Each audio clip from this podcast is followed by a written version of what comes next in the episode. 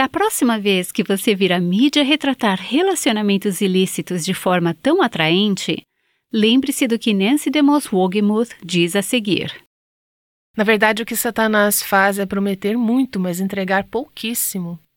As pessoas compram as suas mentiras e dizem: Isso é bom, vai fazer com que eu me sinta melhor, feliz, vai me satisfazer. Porém, você nem imagina as coisas que as pessoas que nos escrevem compartilham conosco depois de provarem e descobrirem que Satanás não entregou o que prometeu.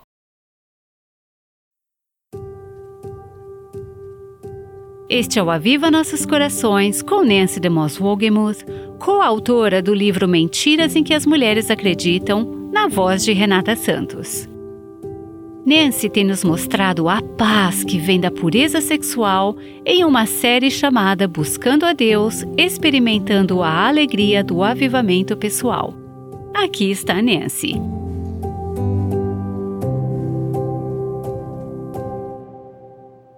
Hoje em dia parece que em todos os lugares para onde quer que você olhe, todo mundo está oferecendo estímulos e tentações sexuais. Nossa cultura hoje vê o pecado sexual como atraente, glamuroso, gratificante, satisfatório e muito tentador. As pessoas não estariam se entregando às atividades sexuais fora do casamento caso não fossem apresentadas a elas como algo realmente desejável assim como era o fruto com o qual Satanás tentou Eva para que ela comesse em Gênesis capítulo 3. Quando algo é feito para parecer tão atraente, creio que devemos nos fazer a seguinte pergunta e estar prontas a respondê-la como cristãs.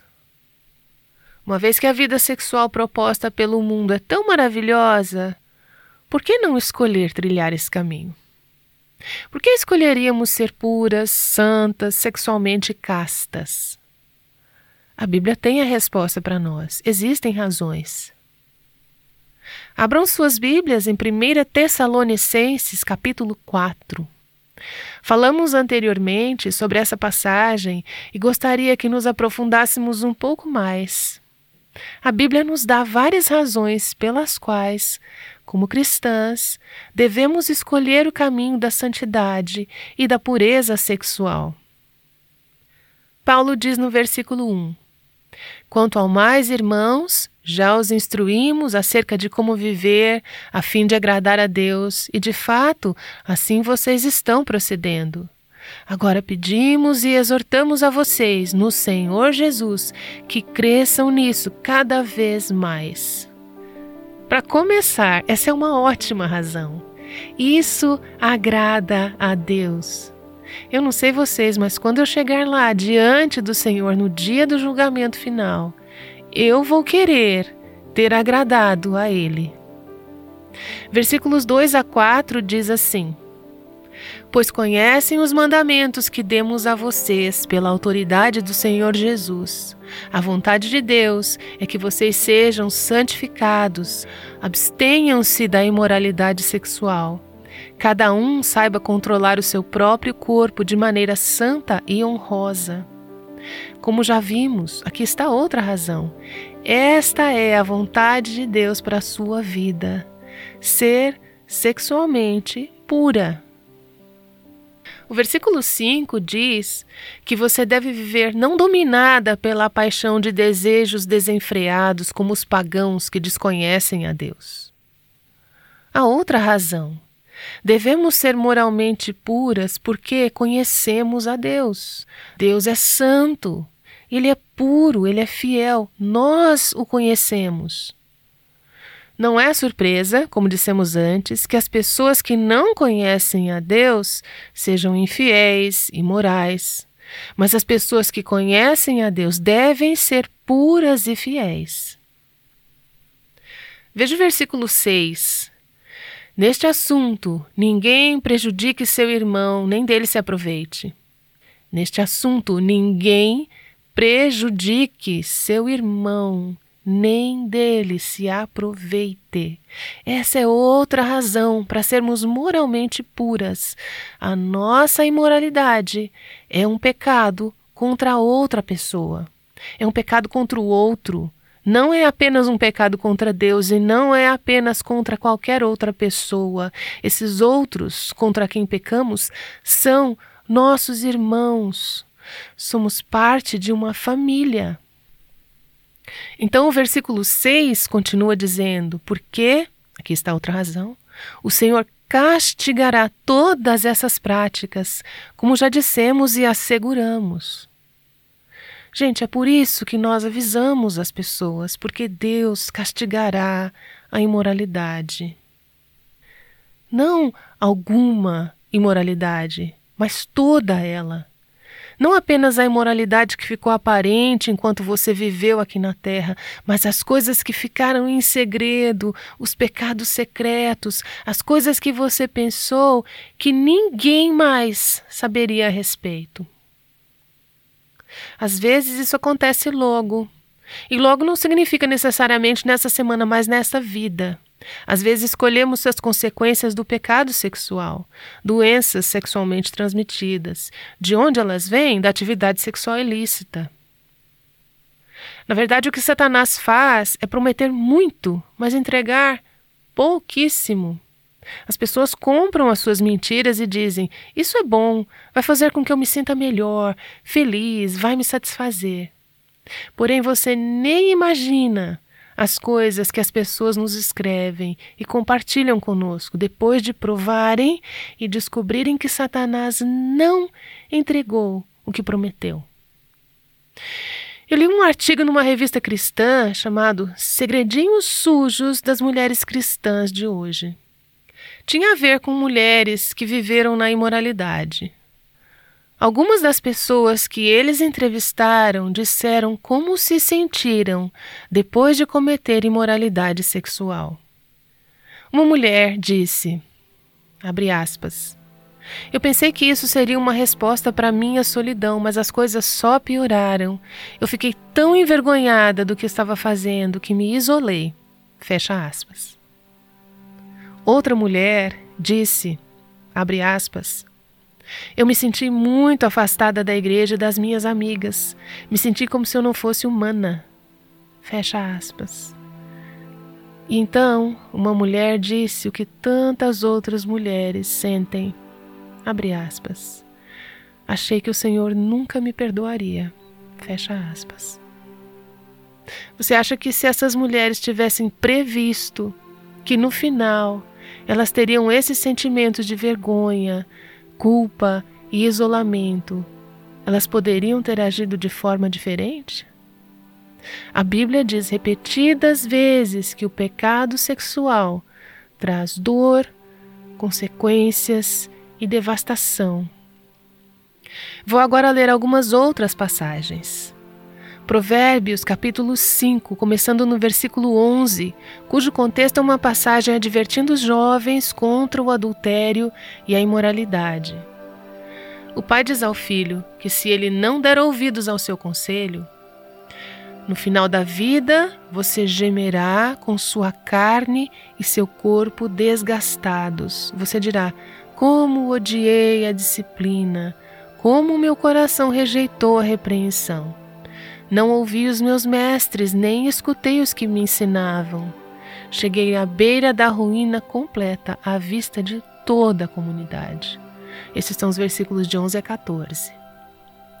Na igreja, com o povo de Deus, ele diz que se o filho não aceitar o seu conselho agora, o filho, a filha, no final de suas vidas, eles gemerão. Eles dirão: Por que eu não escutei? Provérbios capítulo 6, versículos 32 a 33, não poderia ser mais claro do que isso. Mas o homem que comete adultério não tem juízo.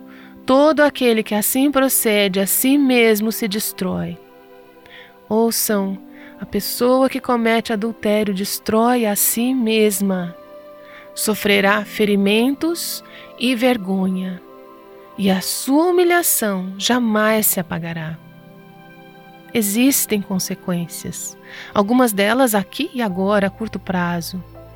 Devo dizer que se você conseguir escapar de todas as consequências do aqui e agora, Deus ainda é o vingador de toda a imoralidade e haverá consequências. Como um velho pregador costumava dizer, o dia do acerto de contas virá. Sempre, a longo prazo, o julgamento está prometido. Muitas vezes, quando a Bíblia fala sobre o julgamento eterno, ela lista o pecado sexual, a imoralidade, como uma das causas que provoca o justo julgamento eterno de Deus. O pecado sexual é uma característica das pessoas que rejeitam a Deus. Pessoas que se chamam de cristãos hoje em dia e que praticam o pecado sexual precisam ler essas passagens e perguntar a si mesmas: sou mesmo um cristão? Apocalipse, no capítulo 22, o último capítulo da Bíblia, promete uma recompensa para aqueles que são puros. Versículo 14 diz: Felizes os que lavam as suas vestes isso acontece apenas através do sangue de Jesus Cristo. E assim têm direito à árvore da vida e podem entrar na cidade pelas portas. Mas no versículo 15, fora, fora dessa cidade sagrada, fora ficam os cães, os que praticam feitiçaria, os que cometem imoralidades sexuais, os assassinos, os idólatras e todos os que amam e praticam a mentira. Mulheres, há consequências. Elas são tão certas quanto o fato de que existe um Deus. E é por isso que quem pratica sexo fora do casamento é tolo Falta senso a essa pessoa. Ela destrói a si mesma. Ela está pedindo pelo julgamento de Deus. Felizmente, a misericórdia pode triunfar sobre o julgamento. Eu sei que eu estou olhando nos olhos de algumas mulheres que pecaram sexualmente e é por isso que eu amo essa passagem em 1 Coríntios 6. Eu li a primeira parte que diz que nenhuma dessas pessoas sexualmente imorais entrarão no reino dos céus, mas ela continua dizendo assim: Assim foram alguns de vocês. Versículo 11. Você foi lavada, você foi purificada, você foi santificada pelo sangue de Cristo, pelo Espírito de Deus. A graça, a misericórdia, a perdão. Mas não até que haja arrependimento, passando do pecado para a santidade. Assim, Paulo conclui aqui em 1 Tessalonicenses 4, versículo 7. Porque Deus não nos chamou para a impureza, mas para a santidade. Então, no versículo 8 diz: Portanto, aquele que rejeita essas coisas, essa norma, não está rejeitando o homem, mas Deus. Gente, foi Paulo que disse isso, não nós.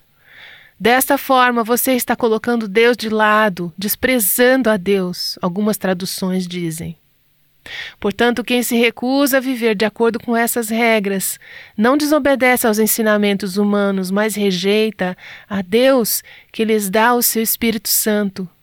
É por essa razão que você deve escolher permanecer pura, porque Deus deu a você o dom de seu Espírito Santo que vive em você. Algo está fora de sincronia quando alguém que tem o Espírito Santo vivendo em seu templo entrega esse templo à imoralidade e ao pecado sexual. Tem algo errado nisso. Deus concedeu a você o seu Espírito Santo. Isso não somente deveria nos motivar a sermos sexualmente puras, mas é o fato de termos o Espírito Santo em nós que nos possibilita a vivermos uma vida sexualmente pura e casta, seja você casada ou solteira. Eu sei que estou falando com mulheres em todas as diferentes épocas da vida. Temos algumas meninas que estão para fazer algumas escolhas importantes na vida sobre como se conduzirão moralmente. E temos mulheres que estão tendo um caso. Não sei por que eles chamam isso de um caso. Isso soa tão divertido, tão agradável. Eu acho que precisamos começar a chamá-lo pelo seu verdadeiro nome: adultério. Eu não quero ser dura ao dizer isso. Ao preparar essa série, eu pedi que o Senhor me concedesse tanto paixão como compaixão. Eu sinto compaixão por aquelas mulheres que são pegas no vício dos pecados sexuais, então eu vou me dirigir a elas primeiro. Se você está envolvida em qualquer tipo de pecado sexual, quero apenas lembrá-la de que você pode ser perdoada, você pode ser limpa. Uma mulher me disse recentemente: Acho que é assim que eu vou ser sempre. Parece que eu acabo sempre me envolvendo nesses relacionamentos ilícitos. Ela não estava se justificando, ela estava chorando. Ela estava dizendo que simplesmente achava que não conseguiria agir de outra maneira. Eu disse a ela: Satanás fez você acreditar em uma mentira. Você não tem que ser assim. Você pode ter sido assim por muitos anos de sua vida, mas você pode ser liberta da escravidão do pecado sexual. Mas antes que possa ser liberta, você tem que confessar, você tem que se arrepender para obter o perdão de Deus. Você precisa ser honesta, você precisa ser honesta primeiro com o Senhor. É isso que significa confissão.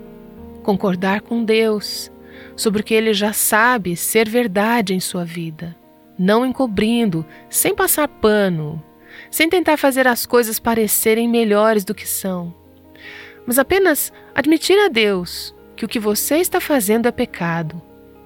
Qualquer atividade sexual ilícita é pecado. Creio que quando se trata de pecado sexual, muitas vezes é importante e, em alguns casos, necessário que você confesse para outra pessoa cristã. Porém, não vá confessá-lo para a pessoa por quem você está lutando para não ter pensamentos lascivos. Eu sei que isso pode parecer óbvio, mas algumas de minhas ouvintes já fizeram isso. Você precisa confessar isso ao seu marido. Se vocês são uma só carne e você pecou contra ele, pode ser que você precise de uma terceira pessoa envolvida para ajudá-la a superar essa situação difícil. Mas se você precisar falar com outra pessoa, confesse seu pecado a uma mulher madura e piedosa que pode sustentá-la, caminhar com você através de um sistema de prestação de contas e que irá ajudá-la a trilhar o caminho do perdão. Guardar segredo é uma das coisas que mantém as pessoas em cativeiro. Você precisa falar para alguém. Você precisa quebrar o sigilo.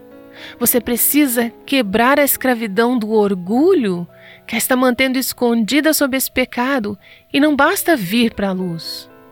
Mas eu escrevi duas palavras em minhas anotações. Pare! Ponto de exclamação. Agora! Ponto de exclamação. Escrevi em letras maiúsculas. Pare! Agora! Não sei de que outra forma dizer isso que não seja pare o que quer que seja que você está fazendo, se está brincando com fogo, se isso é algo que pode te levar à atividade sexual ilícita, pare com isso. Peça que alguém te ajude. Ataque a situação como se estivesse atacando um inimigo. Você tem que lutar. Não estou dizendo que é fácil parar, mudar. Eu posso afirmar que isso tem o potencial para ser a maior guerra de sua vida. Logo falaremos sobre como o poder do Espírito Santo pode ajudá-la a parar. Mas tome uma decisão agora, se você estiver enredada no pecado sexual. Temos alguns recursos disponíveis para ajudá-la nessa peregrinação. Então, conforme disse anteriormente, eu vou te dizer isso novamente. Faça um voto para ser moralmente pura. Jovens, mulheres, mulheres adultas, mulheres de meia idade, mulheres mais velhas, façam um voto para serem moralmente puras. Isso não significa nem mesmo uma pitadinha de imoralidade. Além de precisarmos fazer algumas escolhas difíceis, certas e santas, Pessoalmente, também precisamos fazer isso de forma corporativa. Como igreja, o que podemos fazer? Bem, primeiro precisamos buscar a Cristo, nos alimentar e cultivar um amor por Jesus que seja tão rico, tão profundo, tão sincero, tão íntimo, que superará nosso amor pelas coisas que são prazeres menores. Precisamos aprender a encontrar nele a satisfação que nossas almas anseiam. Então, como povo de Deus, temos que começar a ser um modelo para nossos filhos, para nossos adolescentes, para a próxima geração, modelo de fidelidade e amor pela pureza. Isso significa defender a santidade do casamento, sendo modelos, ilustrando o que significa ser um guardião da aliança, ser fiel na saúde e na doença até o fim Vou dizer algo que provavelmente resultará em protestos. Eu não tenho tempo para desenvolver esse pensamento agora, mas em algum outro momento, se Deus quiser, eu farei isso. Creio que temos que fazer tudo ao nosso alcance, corporativamente, para deter o flagelo da imoralidade em nossas igrejas, incluindo o divórcio e o recasamento. Você pode me perguntar: o que isso tem a ver com a imoralidade? Jesus disse a eles em Marcos 10, 11: Quem se divorcia de sua esposa e se casa com outra mulher, comete adultério contra ela. Isso é uma imoralidade. Se ela se divorciar do marido e se casar com outro, ela comete adultério.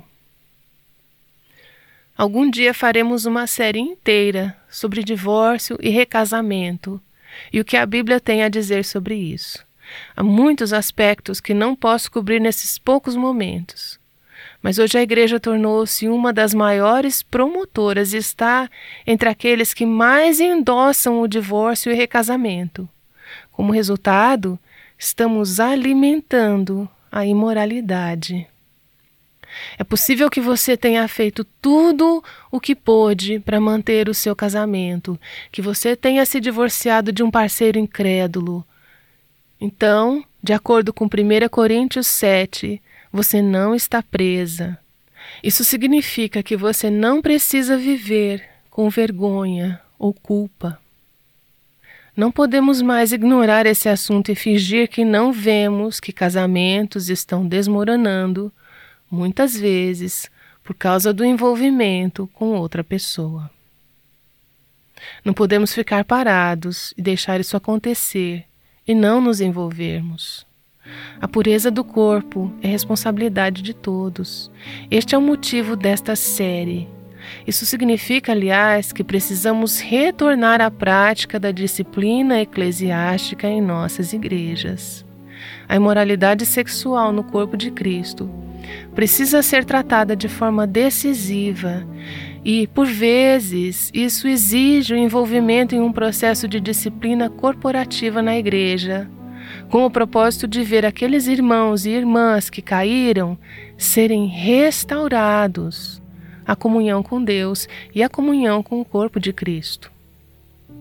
Por que importa tanto, não apenas pessoalmente, que sejamos sexualmente puras e que a igreja seja caracterizada pela pureza sexual?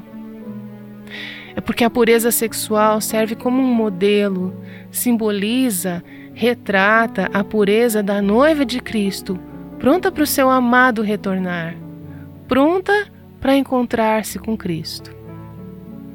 Assim Paulo diz em Efésios capítulo 5: Maridos, ame cada um a sua mulher, assim como Cristo amou a igreja e entregou-se por ela para santificá-la, tendo-a purificado pelo lavar da água mediante a palavra e para apresentá-la a si mesmo como igreja gloriosa, sem mancha, nem ruga ou coisa semelhante, mas santa e inculpável.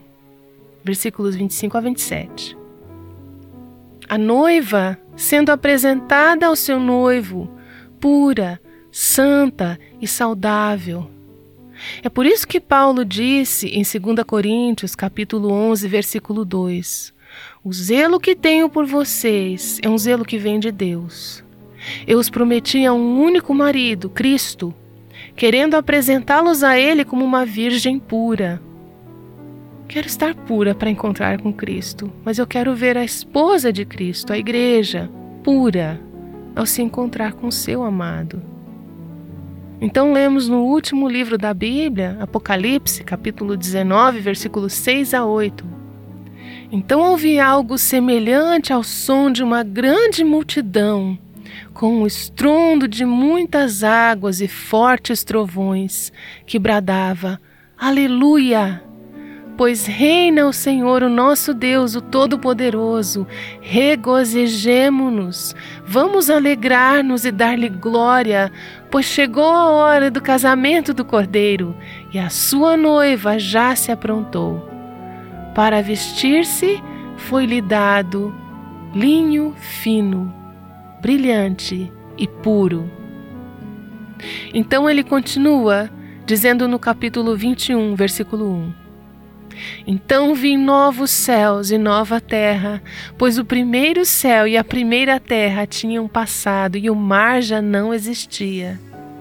Então ele diz no versículo 2: Vi a cidade santa, a nova Jerusalém, que descia dos céus, da parte de Deus, preparada como uma noiva adornada para o seu marido.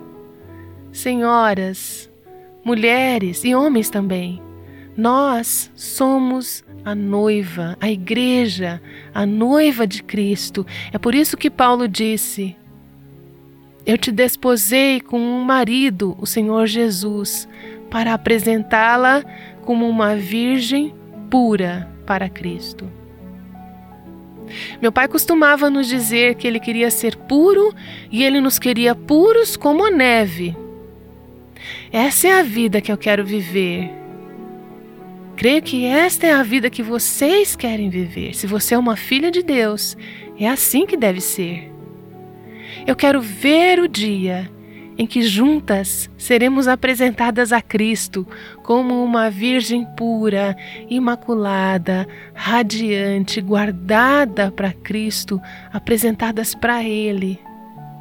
A pureza sexual em sua vida, na minha e em nossas vidas, corporativamente, mostram para o mundo, para Deus, para o nosso noivo, o Senhor Jesus, o tipo de pureza que queremos apresentar a Ele na eternidade.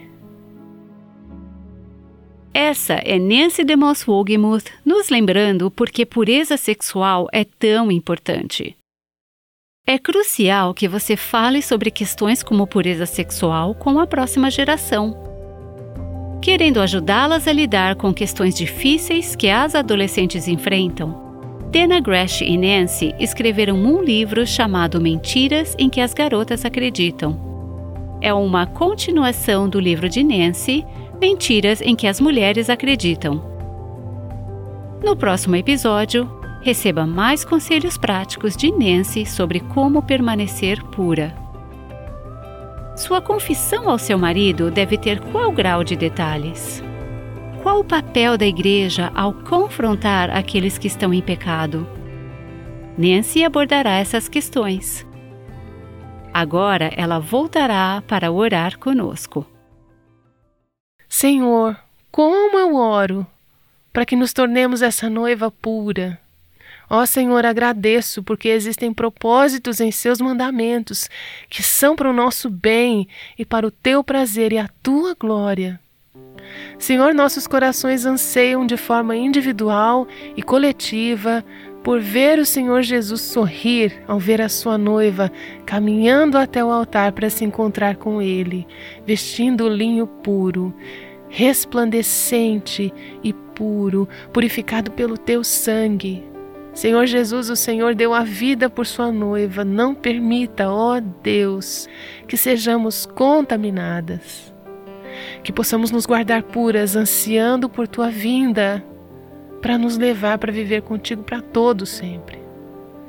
Agradeço por esse casamento santo e eterno do Cordeiro com a sua noiva. que nossas vidas e nossos casamentos possam ser a imagem do que é sermos fiéis e puras até a linha de chegada. Eu oro em nome de Jesus. Amém.